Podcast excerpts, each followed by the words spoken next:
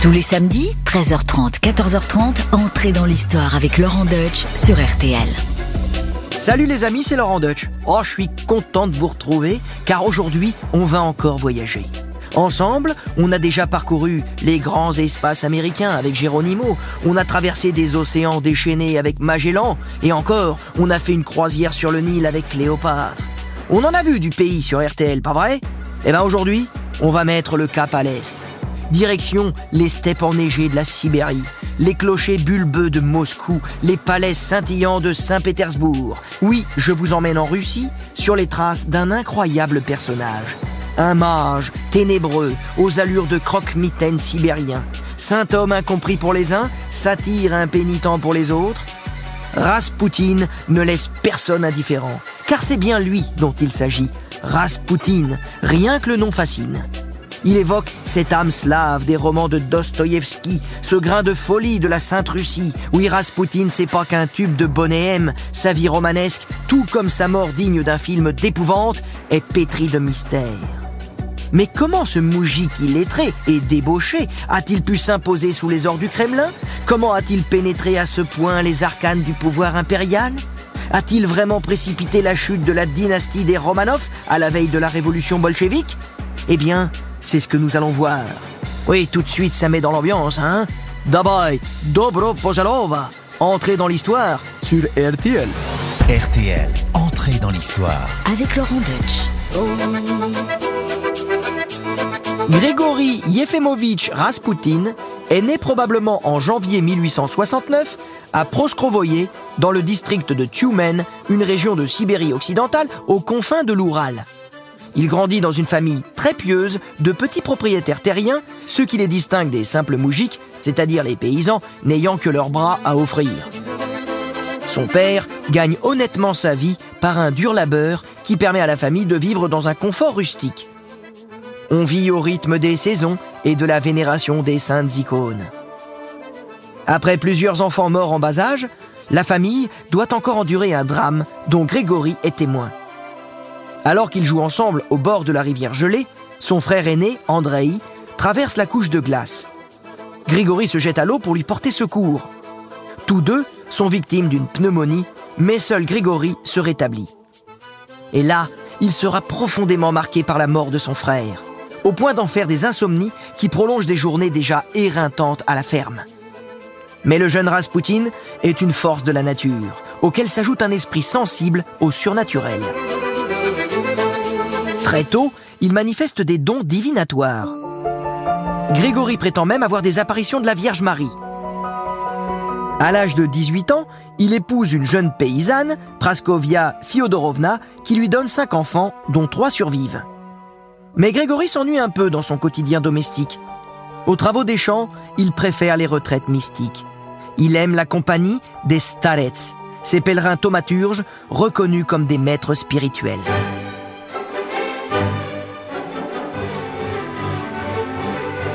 En 1894, Nikolai Alexandrovitch Romanov devient tsar de toutes les Russies sous le nom de Nicolas II.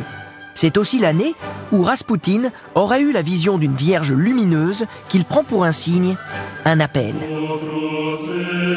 Il prend alors son bâton de pèlerin et se rend au mont Athos en Grèce, un voyage à pied de plus de 3000 km. Pendant trois ans, il mène une existence d'ermite gyrovague, appelé Stranik, vivant d'expédients, offrant ses prédications contre quelques oboles.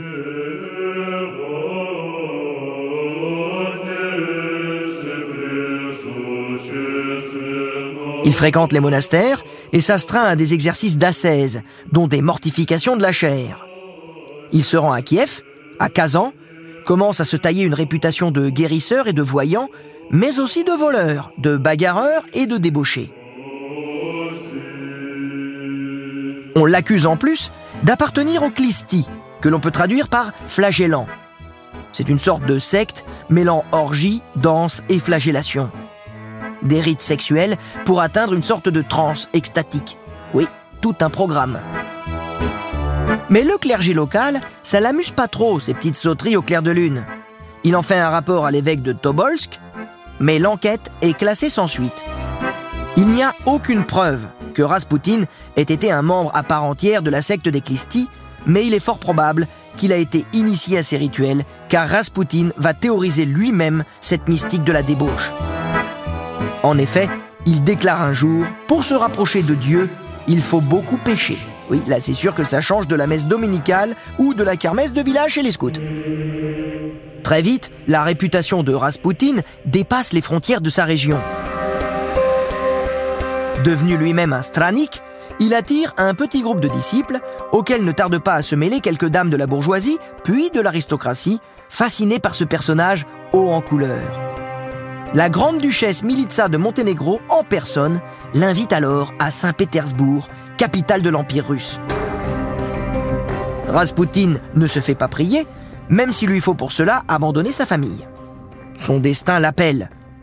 Sur le chemin de Saint-Pétersbourg, il prédit alors la naissance d'un héritier mâle qui, après quatre filles, fait tant défaut au trône impérial.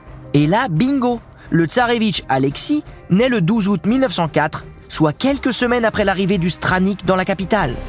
Et là, Rasputin peut-il se douter à quel point la vie du petit prince et la sienne seront bientôt liées?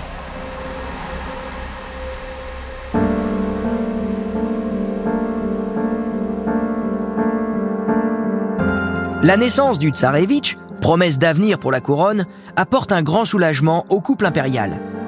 Mais très vite, l'inquiétude s'installe, car on diagnostique au petit tsar un mal incurable, l'hémophilie.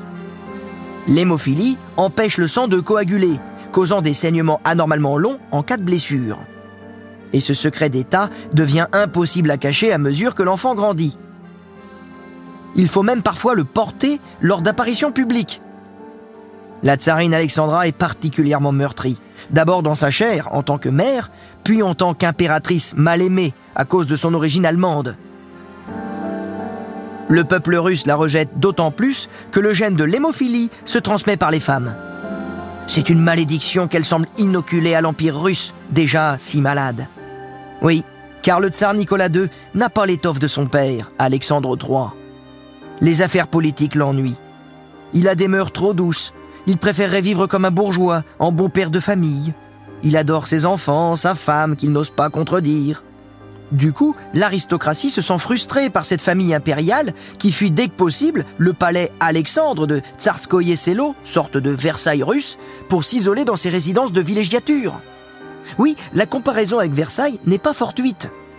Un roi qui ne veut pas régner, une reine étrangère détestée, un jeune héritier malade, une aristocratie qui pense qu'à s'encanailler Ça vous rappelle rien tout ça? Hein? Chez nous en France Ça sent la révolution, non? Mais tout peut encore être évité en cette année 1904. Un homme fait souffler un vent sibérien sous les ors des palais pétersbourgeois. À 35 ans, Rasputin est dans la force de l'âge. C'est un costaud qui, soi-disant, mesure 1m93. Ses grands yeux bleus clairs illuminent un visage taillé à la serpe et buriné par la vie au grand air. Son regard est pénétrant, hypnotique. Ses formules prophétiques, sa robustesse de corps et sa finesse d'esprit font sensation dans les salons de Saint-Pétersbourg. Avec sa barbe hirsute, ses longs cheveux gras et ses grosses mains calleuses, il ensorcelle les femmes de la bonne société. Ces dons de guérisseurs, ces amulettes apportent une note pittoresque de bon ton à l'heure où le gramophone et le téléphone s'installent dans les salons. C'est en plus la grande époque de l'occultisme, du spiritisme. Entre deux mondanités, on fait tourner les tables et on appelle les esprits pour tromper l'ennui et se donner des frissons. Il y a comme un petit parfum de décadence qui flotte dans les palais de la noblesse russe. Et Rasputin devient l'homme dont tout le monde parle. Même l'évêque est conquis et le présente à l'archevêque, confesseur de la tsarine. Après examen, le stranik est reconnu comme un authentique starets, soit un maître spirituel, voire un saint homme. Avec de tels dons, avec une telle réputation, Rasputin gravit les échelons de la bonne société jusqu'au couple impérial, qu'il rencontre en 1904 par l'entremise de la princesse Militsa. Et là, Loin d'être intimidé face au tsar de toutes les Russies, le colosse sibérien fait bonne impression sans rien changer à ses manières frustes. Il brise d'emblée le protocole en tutoyant les souverains qu'il appelle Batouchka et Matouchka, soit petit père et petite mère. Il offre des icônes au couple et se montre même tactile, alors que le corps du souverain est sacré. Il est à l'aise, le gars, il se croit chez mamie. Mais contre toute attente, le tsar ne se formalise pas, au contraire. Il a en face de lui un moujik, un authentique homme du peuple, ce peuple russe, un peuple qui commence à gronder et dont il vit coupé. Peu après la rencontre de Raspoutine, éclate la révolution de 1905, soit le premier acte de la révolution russe qui aura raison de l'Empire 12 ans plus tard. Une grève générale fait céder le régime autocrate et impose la création d'un parlement, la Douma, entre autres concessions. Le trône en ressort affaibli, désacralisé. Pendant les troubles, Raspoutine s'en était retourné dans son village natal en attendant que passe l'orage. Au bout d'un an, il revient dans la capitale où personne ne l'a oublié. Surtout pas la tsarine Alexandra. Celle-ci est désespérée par la dégradation de l'état de santé du tsarevitch, alité à la suite d'une chute ayant causé un énorme hématome au genou. Ne sachant plus à quel sein se vouer, elle presse Raspoutine de venir au chevet de son fils. Le starets ne se fait pas prier. Le moujik s'approche doucement d'Alexis, lui raconte des contes sibériens, plus rassurants que les doctes paroles des médecins. Il lui impose les mains et récite des prières. Et là, la douleur passe. L'état du garçon s'améliore de jour en jour. C'est un miracle. Un an plus tard, il parvient de nouveau à guérir le tsarevitch, dont la vie est menacée par des hémorragies internes qui laissent les médecins impuissants. Raspoutine aurait amorcé la guérison en seulement dix minutes par des prières et des bénédictions. Ce n'est pas moi qui guéris, c'est Dieu, répète-t-il. Dès lors, la tsarine est convaincue de ses dons surnaturels. Elle voit en lui rien de moins qu'un envoyé de Dieu. Le tsar, son époux, se montre lui plus réservé. Mais Raspoutine a su se rendre indispensable au couple qu'il l'appelle notre ami dans sa correspondance. On a l'impression alors que l'avenir de la couronne impériale repose entre ses grosses mains qui, dans sa jeunesse, travaillaient la terre de Sibérie. Que de chemins parcourus.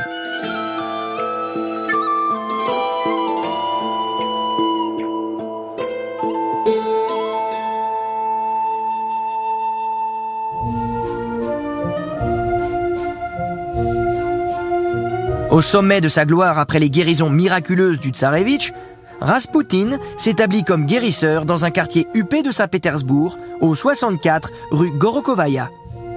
Son cabinet est sans cesse assiégé par de longues files de patients venant le consulter pour toutes sortes de maux, du simple vagalame à l'exorcisme. Avec un tel succès, l'ancien ermite de Sibérie s'embourgeoise. Il ne porte plus ses frusques de moujik, mais des chemises de soie et une croix d'or offerte par la tsarine. Il s'enivre non plus de vodka frelaté, mais de madère. Il fréquente les bains russes, les cabarets tziganes et les prostituées. Il séduit aussi les femmes du monde, dont Olga Loktina, épouse d'un général important. Son appétit sexuel semble insatiable, parfois dix conquêtes en une seule journée, dit-on. Le mage a ses entrées dans les soirées les plus courues de la capitale, où il entre en transe et danse jusqu'au petit jour. En 1908, sa notoriété est immense. Raspoutine commence alors à se piquer de politique et à donner son avis sur la nomination de tel ou tel ministre.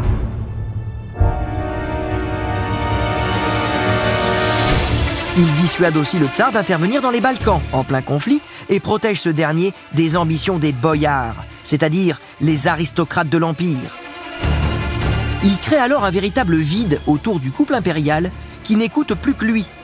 En clair, il se fait beaucoup d'ennemis. Les premières attaques viennent du clergé pétersbourgeois, qui avait pourtant favorisé son ascension.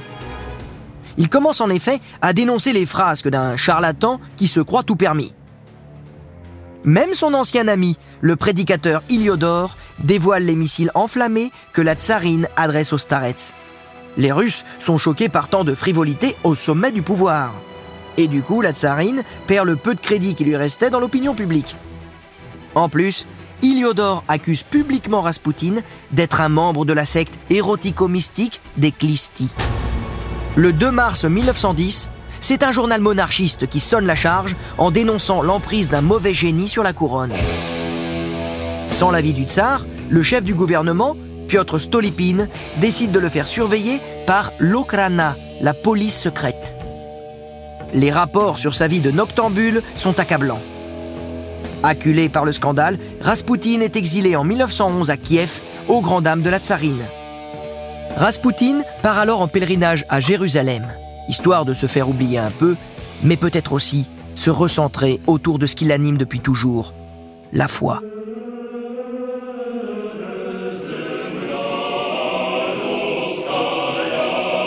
Une foi profonde et sincère. Mais le 2 octobre 1912, le tsarevitch est victime d'une nouvelle hémorragie grave à la suite d'un accident lors d'un déplacement en Pologne. Le jeune Alexis risque de mourir d'un jour à l'autre. La tsarine, au sans coup, en informe Raspoutine par télégramme. Ce à quoi il répond N'ayez aucune crainte. Dieu a vu vos larmes et entendu vos prières, Mamka.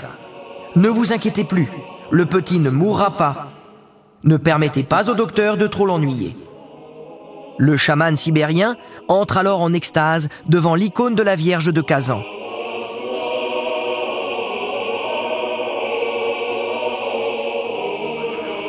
Il faut croire que ses prières ont été entendues, car l'inflammation au genou disparaît aussitôt et l'enfant s'en tire à nouveau. Même les plus sceptiques, hostiles aux starets, sont stupéfaits par cette guérison à distance qui, il faut bien le dire, a tout du miracle.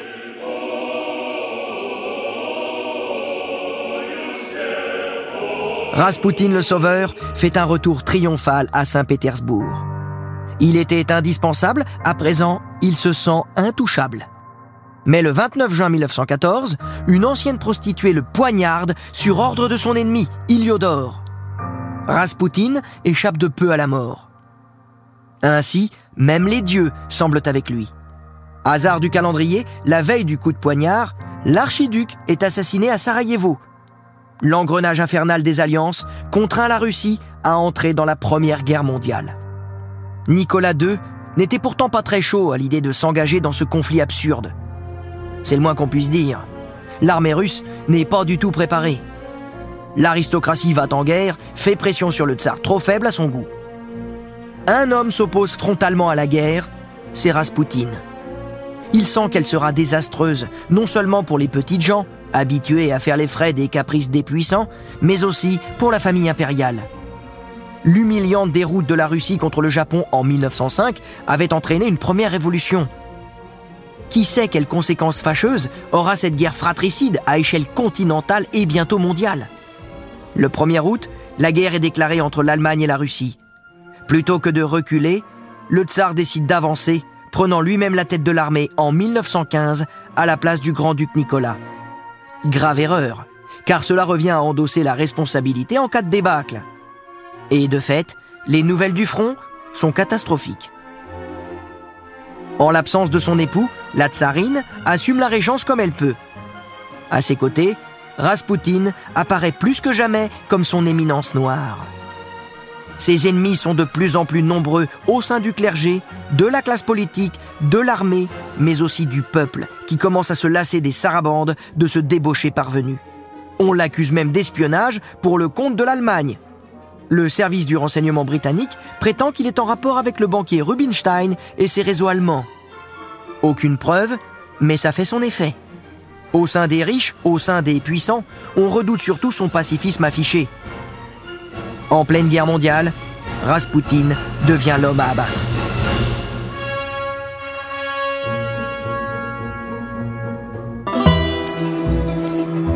Une conjuration se forme alors pour l'éliminer. Elle est composée du député monarchiste Pourichkevitch, du prince Félix Yusupov et du grand-duc Dimitri Pavlovitch, cousin de Nicolas II. C'est le gratin de la noblesse russe les conjurés décident de tendre un piège à Raspoutine en l'attirant en pleine nuit dans le palais de Yusupov. L'heure tardive est suspecte, mais l'occasion est trop belle. D'ordinaire clairvoyant, le starets cède à sa vanité. Trop flatté par cette invitation du prince, le plus en vue du pays, un dandy bisexuel qui aime se travestir. Mais surtout, Raspoutine est charmé par son épouse, la grande duchesse Irina, nièce du tsar. Il se dit tout simplement que ça va être une chouette soirée. On va bien s'amuser. Peut-être sent-il quand même le coup fourré. Accepte-t-il tout simplement son destin? Lui qui aurait prédit à la tsarine sa propre mort, dans d'atroces souffrances? Le récit de cette soirée, relaté par Yusupov en personne, est entré dans la légende. Elle se déroule dans la nuit du 16 décembre 1916.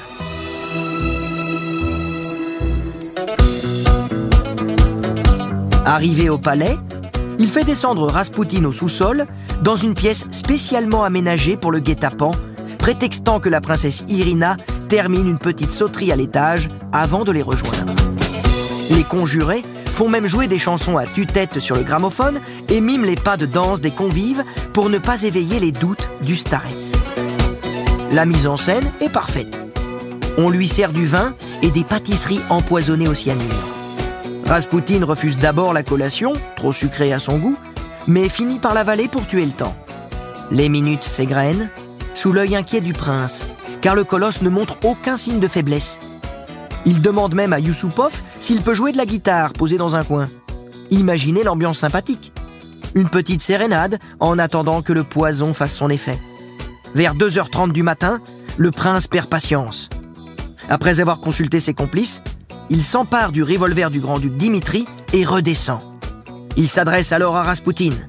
Vous feriez mieux de regarder le crucifix et prier. Il vise le cœur et tire. Le moujik s'écroule sur une peau d'ours. Le docteur qui aurait fourni le poison vient constater le décès avec les conjurés. Soupir de soulagement, la sale besogne est accomplie. Mais un peu plus tard, alors que le petit groupe a quitté la pièce, Yusupov retourne sur ses pas pour contempler une dernière fois le visage du défunt. Soudain, les yeux de Raspoutine s'ouvrent et fixent le prince, hurlant d'une voix caverneuse Félix Tel un revenant, il se redresse, se rue sur Yusupov et tente de l'étrangler. Ce dernier, terrorisé, parvient à se dégager de son étreinte et court alerter ses complices. Lorsqu'ils reviennent, le zombie sibérien s'échappe en titubant dans la nuit glaciale de décembre. Ça fiche la trouille. Les conjurés le rattrapent, plusieurs coups de feu sont tirés et il s'effondre enfin. Vite, le cadavre est ligoté et jeté dans la rivière Neva. Il est retrouvé le lendemain matin, gelé, pétrifié, les bras levés au ciel comme un spectre, le visage défoncé par les coups. Une vision d'autant plus effrayante que selon le rapport d'autopsie, ce diable d'homme respirait encore lorsque son corps fut jeté dans la rivière, comme le révèle la présence d'eau dans les poumons. Mais l'autopsie contredit aussi la présence de poison. Raspoutine était certes un coriace, mais un simple mortel tout de même. À l'évidence, la version de Yusupov, romanesque à souhait, transforme le starets en créature démoniaque pour mieux justifier son action. Il cherche surtout à endosser la responsabilité du crime, que dis-je le crime, de l'assassinat, afin de blanchir le grand-duc Dimitri, tireur plus expérimenté et prétendant au trône. Oui, un assassinat, ça ferait mauvais genre. L'autopsie montre enfin qu'au moins trois pistolets différents ont été utilisés. De là est née aussi l'hypothèse, fort plausible, que les services secrets britanniques aient prêté main forte à cette équipe d'amateurs en la personne d'Oswald Reiner, agent du MI6 et ami d'enfance du prince. Eh oui, quand le roman d'espionnage se mêle au film d'horreur.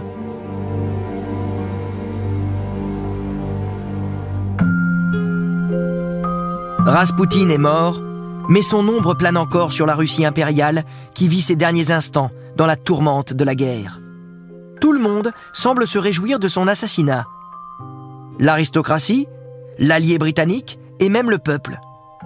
Tout le monde sauf la tsarine, qui voit son fils privé de ses soins. Elle accueille comme un mauvais présage la disparition du mage qui, selon la légende, lui aurait prédit ⁇ Après ma mort, mon corps n'aura point de repos. Puis, tu perdras ta couronne. Toi et ton fils, vous serez massacrés, ainsi que toute ta famille. Après, le déluge terrible passera sur la Russie. Et elle tombera entre les mains du diable.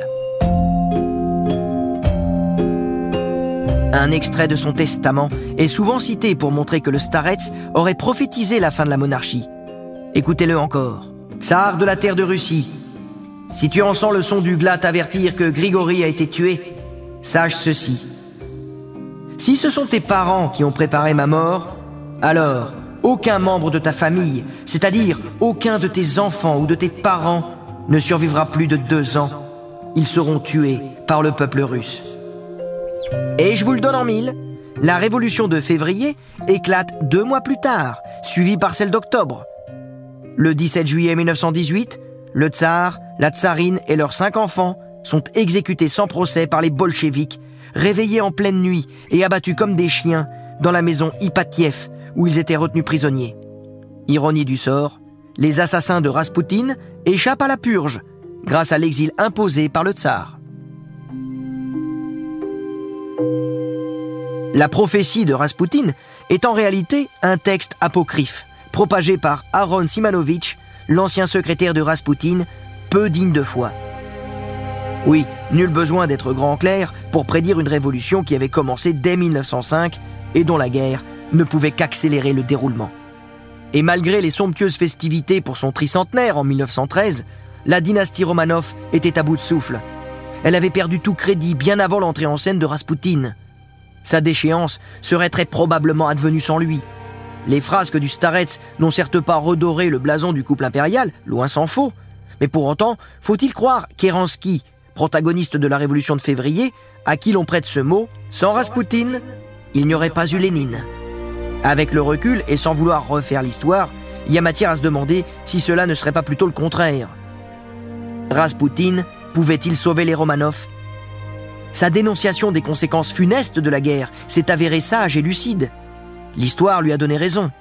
Mais Nicolas II avait-il seulement le choix? Pouvait-il résister à cet élan belliciste qui émanait de ses propres soutiens et de partout en Europe? Difficile à concevoir.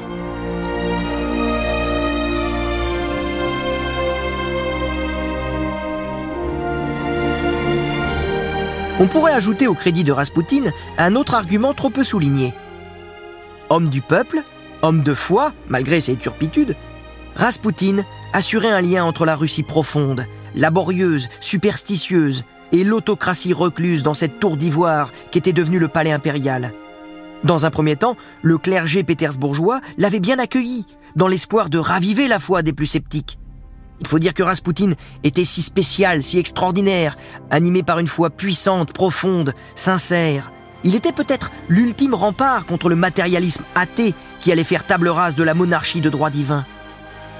Eh oui, quoi de mieux qu'une série de miracles pour raffermir la légitimité du trône? Loin d'être le fossoyeur de la Russie tsariste, Raspoutine l'avait sauvé une première fois en guérissant le tsarevitch. Quel meilleur symbole qu'un homme du peuple envoyé de Dieu au secours de la couronne? C'est Jeanne d'Arc, le mec Bon, contrairement à Jeanne d'Arc, hein, il n'était pas pucelle. Oui, certainement que s'il n'avait pas eu cette vie quand même un peu dissolue, il aurait eu le profil pour être reconnu comme un saint homme. Mais l'aristocratie a préféré en faire un bouc émissaire, bouc émissaire de ses malheurs, alors qu'il en était peut-être l'antidote.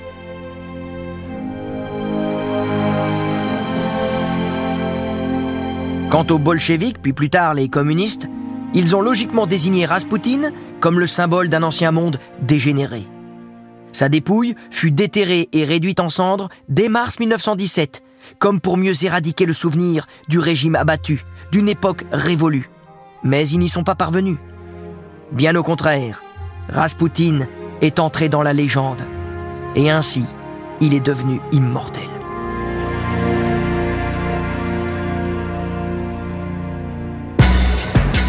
Entrée dans l'histoire. Laurent Deutsch sur RTL. Eh bien, j'espère que ce voyage sur les traces de l'immense Rasputin vous aura captivé. Et pour en parler, j'ai la chance d'avoir à mes côtés, alors là d'habitude j'ai un invité, cette fois-ci j'ai deux invités. J'ai d'abord à mes côtés l'arrière-petite-fille de Rasputin, Laurence Soloviev, qui est là pour... Bonjour. Bonjour Laurence, vous êtes là pour réhabiliter sa mémoire, parce que moi cette légende noire que j'ai racontée, ça vous convient pas du tout. On va en parler. Et aussi pour évoquer Rasputin, j'ai la chance d'avoir monsieur Vladimir Fedorovski, évidemment grand diplomate, historien, docteur en histoire, spécialiste du sujet et qui va pouvoir un petit peu aussi nous éclairer sur cette figure. Peut-être que moi j'ai trop vu Anastasia de Walt Disney et j'ai imaginé Rasputin comme un grand gourou. Laurence, je vous donne tout de suite la parole pour nous dire que Rasputin, ça n'était pas ça. Alors non. On a souvent parlé d'hommes à abattre, de boucs émissaires. En fait, je voudrais préciser quelques points. De simple ami des souverains, on en a fait un intrigant et un combinard. De clairvoyant, c'est-à-dire, bon, ben, il avait prédit un avenir de la Russie. On en a fait un sorcier et un charlatan. De pacifiste, on en a fait un espion, voire un mouchard. Compassionnel envers les dégâts humains de la guerre, d'un côté comme de l'autre. Bien entendu, il est devenu traître et félon et d'altruiste et désintéressé, on en a fait un corrompu vénal. Monsieur Fedorovski, évidemment, moi je le relais aussi, hein, parce que je me suis appuyé sur euh, ce qui souvent euh, traite euh, à partir de la version de, de Yosupov, hein, qui est donc l'assassin de Rasputin. Donc, est-ce que je, suis totalement dans le faux Vous comprenez, Rasputin, évidemment, c'est un personnage absolument exubérant, impressionnant, ça crée une légende, mais sur deux ou trois points, je suis calé de vous dire la vérité. Tout d'abord, sur le plan diplomatique, Yusupov, il a écrit au tsar contre l'avis de tous de ne pas entrer dans la Première Guerre mondiale. Ça, c'est assez important. Deuxième point, il a eu les dons aussi, c'est absolument incontestable. Il a soigné non seulement le fils du tsar, il l'a sauvé, mais il a soigné plein de pauvres. Rasputin, autrefois, il était, il a eu raison sur le plan diplomatique. Il était seul à dire la Russie entre dans la Première Guerre mondiale, il y aura une révolution. Il est presque comme Biden aujourd'hui. En même temps, attention, hein, moi j'ai jamais, euh, par rapport à ce que j'ai pu lire et de ce que j'ai raconté, qu'on a pu entendre tout à l'heure sur, euh, sur RTL, je n'ai jamais remis en cause la dimension de Staret, c'est-à-dire de saint homme, de personnage qui avait des dons. Lénine a créé ce personnage diabolique hein, de, de, de, Rasputin, ce qu'il n'était pas. On en a fait un bouc émissaire. La légende s'est emparée de lui, vous savez, c'est un petit peu comme tous les personnages publics, et c'est pour ça que je, je, vous sens un petit peu euh, blessé, parce que quand on est un personnage public, notre image ne nous appartient plus, c'est aussi ça. Hein. Je dois dire euh, ce que j'ai entendu de la, de la bouche de sa fille. Voilà, mhm. ma grand-mère. Euh, les histoires d'orgie chez nous, il n'y en a pas. Non, mais je vais vous dire, c'est aussi une réalité. C'est un personnage absolument exubérant. Il a eu aussi des dons dans beaucoup de domaines, notamment dans le domaine sensuel. Il ne faut pas, il ne faut pas se leurrer. C'est une réalité, mais on a tenu tout simplement parce que vous comprenez, c'est un personnage, c'est une grande mystification aussi. Pourquoi on peut pas dire simplement que c'était un simple ami du tsar? Pourquoi il faut en faire un intrigant absolument, etc. vous savez, je vais vous dire une chose. Vous savez, Rasputin n'a tué personne. Tandis que les gens qui ont inventé sa légende diabolique ils ont tué des millions. Non, mais c'est, c'est vrai que c'est passionnant, mais comme personnage public, on a tendance des fois à lui prêter de l'exceptionnel, du merveilleux, du sensationnel. De... Il, y a, il y a un déséquilibre fou, mais c'est aussi la manière d'apprécier les personnages. Je suis pas du tout quelqu'un, un huissier qui a voulu euh, l'abîmer ou le flétrir. Mon intérêt n'était pas là. Mon intérêt était de parler d'un personnage exceptionnel. Alors oui, pour vous, votre, votre maman, votre grand-mère ne s'est pas permis de dire des choses comme ça, mais, peut-être que c'est arrivé. En tout cas, certains lui prêtent. Écoutez, un, un jour, un jour, ma grand-mère me dit, j'avais euh, le journal, elle lui faisait la lecture. Donc elle lui dit, ah bah tu sais, euh, ils disent dans le journal que tu es un, agent des Allemands. Alors il tape du poing sur la table et il dit, bah écris-leur, demande-leur des preuves. Et, le, et ils ont reçu, eux, chez les Rasputin une lettre en disant ah ben voilà excusez-nous non effectivement euh, oui vous n'êtes pas un agent euh, à la cause allemande mais bon voilà ben on on s'excuse et voilà mais ils n'ont pas démenti sur le journal. Nous sommes entrés dans l'histoire pour évoquer les mannes, la mémoire de l'immense Rasputin. Laurence, vous êtes là pour ça. Qu'est-ce que vous a dit votre grand-mère Voilà là, cette tradition bah, orale qui vient de chez vous, de votre famille. Qu'est-ce qu'on vous a dit sur lui D'abord, comment ça, ça a commencé Il n'y avait pas de sainteté au départ. On a compris qu'il était, oui, effectivement, euh, il devinait des choses, il voyait des gens. Euh, quand il était tout petit, il a trouvé le, le voleur de chevaux. Il y a un cheval qui avait disparu dans une et il a désigné celui qui l'avait volé. l'homme. D'accord, donc là on s'est dit, ok, donc lui il a des dons. Lui il a des dons et... Oui, euh, alors la euh, réputation euh, s'est étendue petit à petit jusqu'aux oreilles de la princesse Militsa, qui était amie avec la tsarine, qui avait cet enfant malade, a dit, ah mais je veux le voir. C'est comme ça qu'il est entré au palais. Lui, ce qu'il aimait, c'était aller dans les monastères, euh, aller prier. Il était profondément mystique. Un staret. Un staret. Alors, on disait dans le village, ah ben voilà, ici nous avons notre staret. Ils étaient contents. Et quand je vais en Russie, on sait qui je suis. On... On veut récupérer quelques reliques. Oui. On veut récupérer. On, on- on- on vous Oui. touche en espérant que vous éloignez un petit peu le mal aussi. euh, Bah oui, en même temps. Alors au début, je rigolais, je me défendais en disant mais non, voyons, je vous en prie, je vous en prie. Et puis j'ai compris que je pouvais pas leur enlever ça. Évidemment, on lui a reproché d'avoir été euh, tout proche de la famille euh, Bien sûr qu'on lui a reproché puisqu'il était paysan. Il venait de sa euh, Glubinka euh, sibérienne. Et oui, ceux qui rêvent de murmurer Il- à l'oreille des, des plus grands, ils ont vu quelqu'un prendre un peu la place. Voilà.